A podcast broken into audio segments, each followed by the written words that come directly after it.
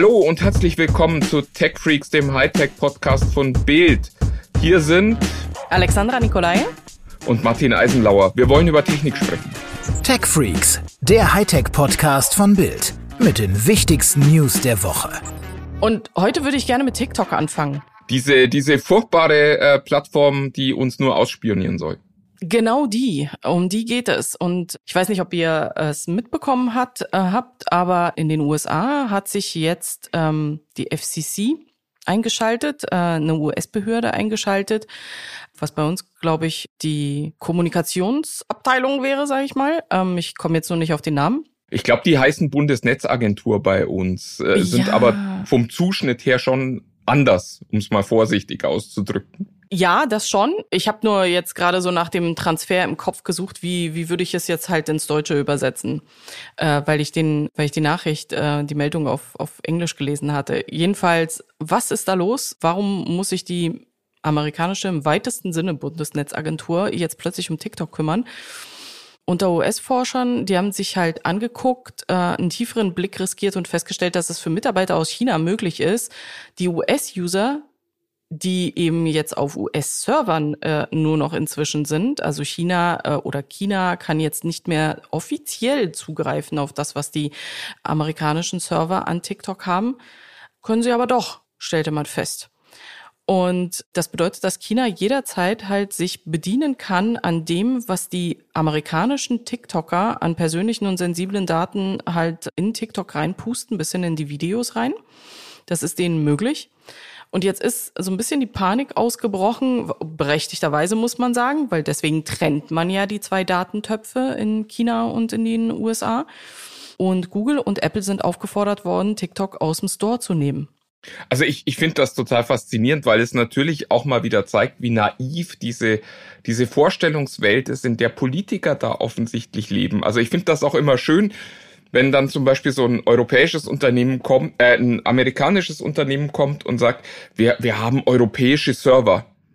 Ja, glaubt ne, denn wirklich jemand, dass der, der, der Google-Chef nicht auf den europäischen Google-Server gucken kann, wenn er das wirklich will? Oder dass der Microsoft-Chef nicht auf den europäischen Microsoft-Server gucken kann? Also, das, ich, ich finde das so, ich finde das so absurd. Also, die, die, die Nachricht ist effektiv, die USA hat jetzt bemerkt, dass eine chinesische Firma ihre Daten sehen kann.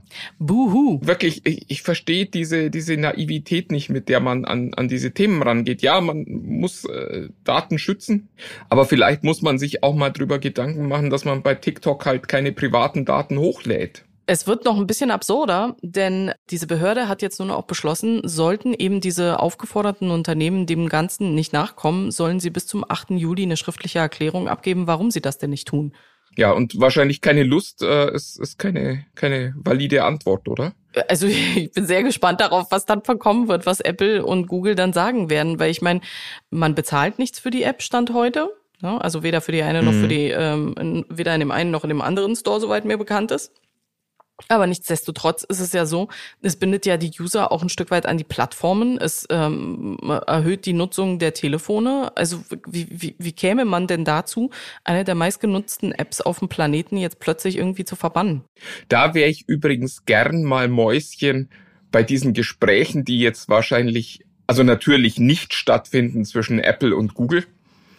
Die müssen sich jetzt ja koordinieren, weil wenn einer von den beiden sagt, ähm, ja gut, wir schmeißen das raus, dann ist das ja ein riesen Wettbewerbsvorteil mhm. für den anderen. Ich nehme mal an, dass man da jetzt schon mal miteinander spricht und sagt, du, was machen wir denn? Und da, da wäre ich tatsächlich gern dabei. Das äh, hört sich nach, nach einer spannenden Unterhaltung an. Und es, es wird halt dazu führen, dass wieder Dinge fragmentiert werden. Also dann wird es halt in den USA kein TikTok mehr geben. Oder man muss es irgendwie sideloaden. Und da bin ich dann schon sehr gespannt, wie das funktionieren wird. Also das ist äh, TikTok ist mittlerweile die die meistgenutzte äh, Plattform im Internet, also noch vor Google und vor großen Seiten wie Bild.de. Und äh, das finde ich schon bemerkenswert, dass man dass man daran jetzt auch mal so ein Case aufmachen möchte offenbar. Ich bin gespannt, weil es so ein bisschen krimimäßig, es hat ja alles mit Donald Trump begonnen, der es ja komplett verbieten wollte und jetzt, ähm, siehe da, zieht es halt äh, bis in die nächste Regierung halt seine slash ihre Spuren, also diese Krimi-Geschichte. Ich bin gespannt, wie es da weitergeht, muss ich sagen.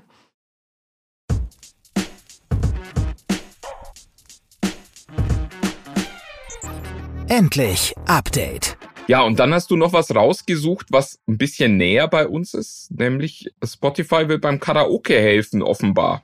Genau, man stelle sich vor, also ich meine, was wir ja schon seit letztem Jahr haben, ist, dass äh, die Lyrics, die Songtexte ja bereits auf dem Handy in, in der App zu sehen sind, was ja toll ist. Ne? Aber wenn man jetzt das Knäckebrot eben nicht nur dafür verwendet, um eben die Texte nachzulesen, äh, um sie besser zu verstehen, sondern jetzt auch für Karaoke, man stelle sich vor, ich liege am See auf meinem Handtuch und äh, habe vielleicht ein Bier zu viel getrunken und jetzt geht's aber los mit der Karaoke am See über Spotify mit sämtlich Bewertung.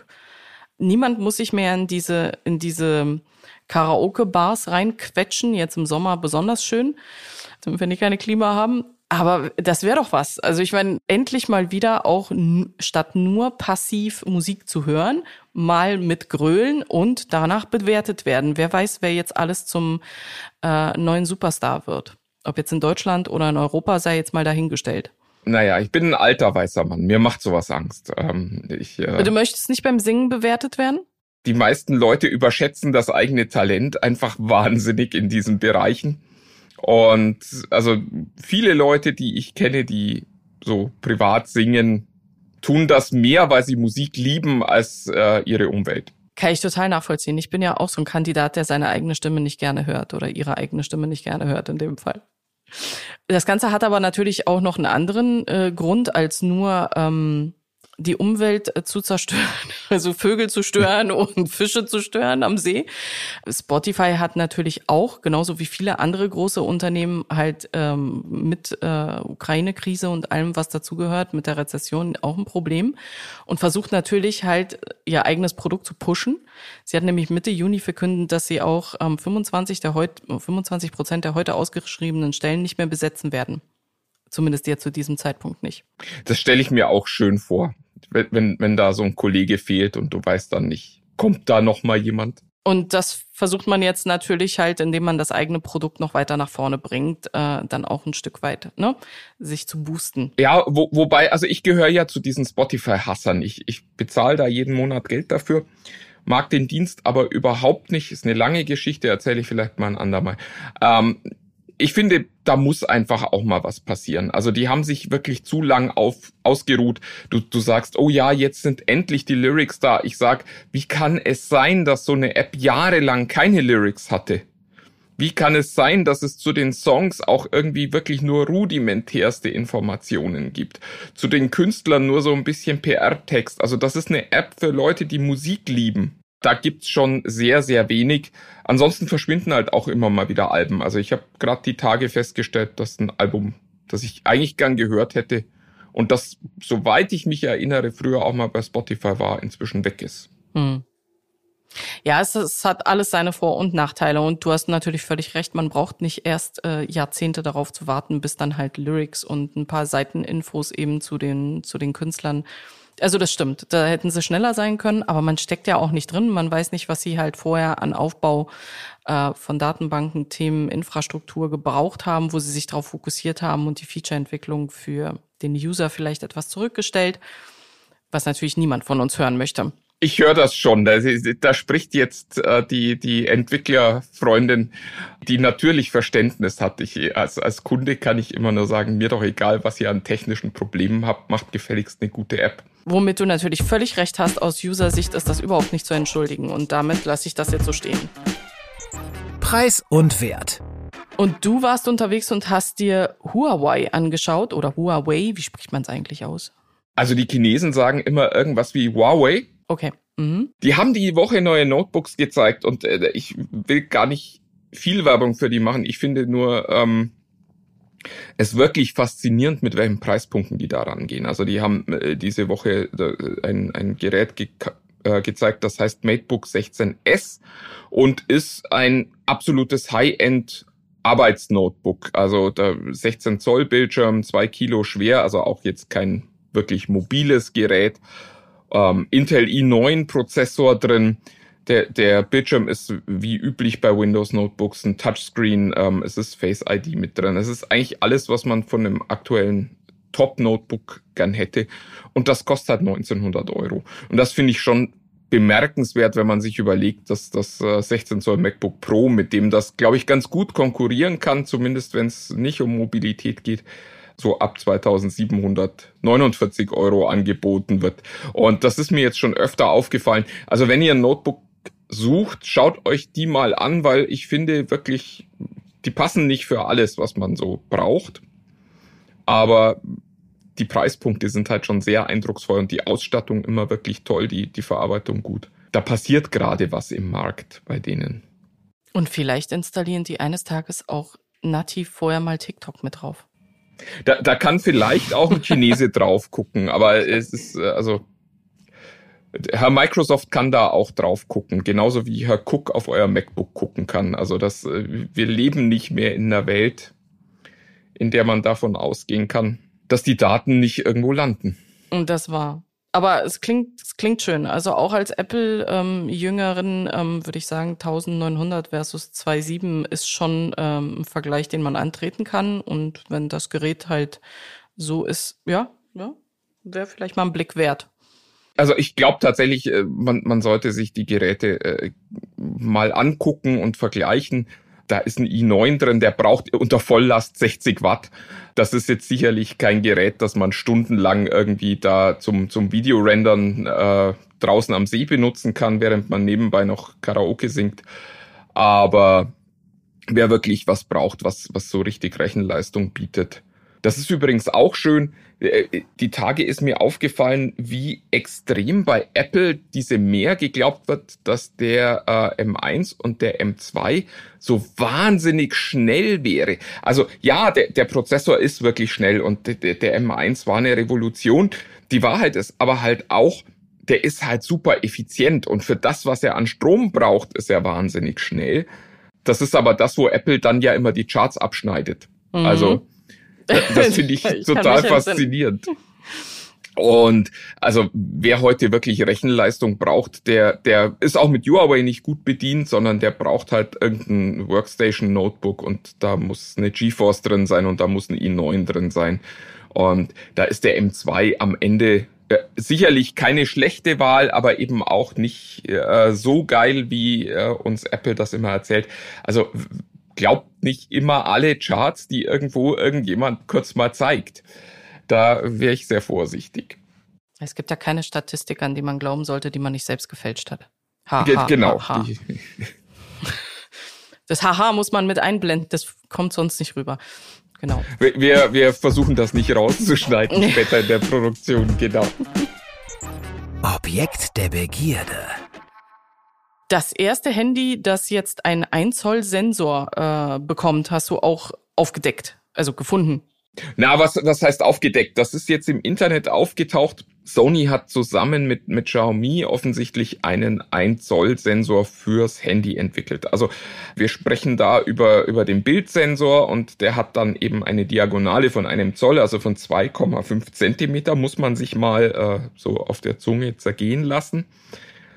Und der soll im Xiaomi Mi 12S Ultra, auch ein schöner Name übrigens, jetzt dann irgendwann bald mal in den Markt kommen. Und was halt spannend ist, solche äh, Sensoren äh, mit äh, einem Zoll Diagonale gab es bisher halt nur wirklich in den teuren Kompaktkameras. Also jetzt nicht in den, in den 100 Euro Dingern, die man so im Mediamarkt mitnimmt, sondern da sprechen wir mindestens vierstellig diese kleinen, kleinen kompakten Systemkameras. Und das ist dann auch die Bildqualität, die man sich davon erhofft. Also gerade eben bei, bei schlechtem Licht ist so ein großer Sensor immer wahnsinnig wertvoll weil halt mehr Licht reinfallen kann.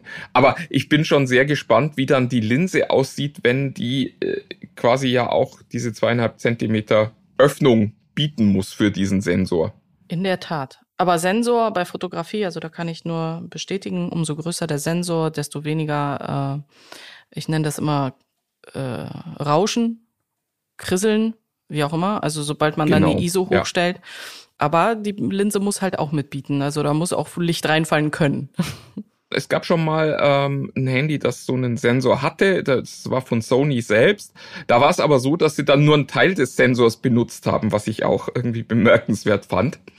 Insofern äh, mal gucken, ob Xiaomi da sich dann auch so drum rummogelt oder ob die wirklich, äh, weiß ich nicht, eine 3 Zentimeter Linse dann hinten drauf bauen. Auf jeden Fall wird das spannend und äh, zeigt halt, dass das Ziel weiterhin ist, wirklich die, die normalen Kameras abzulösen, ja. Hm. Da, da ist nicht mehr viel übrig, äh, außer im Profibereich, äh, wo es heute noch wirklich Sinn macht, eine Kamera zu benutzen. Gewinner und Verlierer. Ja, und zuletzt hatte ich noch eine kleine Trauergeschichte mitgebracht, Alex. Ähm, diese Woche ähm, hat die Gamescom äh, schön Werbung für sich gemacht, dass das ein großes Gaming-Festival werden soll.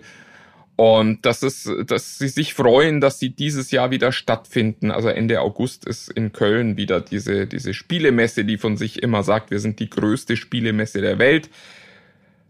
Ja, und dann guckt man sich in die Liste mal, äh, in der Liste mal an, wer da so kommen soll und stellt fest, das wird eher ein Trauerspiel da in Köln werden. Also Sony ist nicht da, Nintendo ist nicht da, Microsoft hat sich noch nicht entschieden, soweit man das beurteilen kann.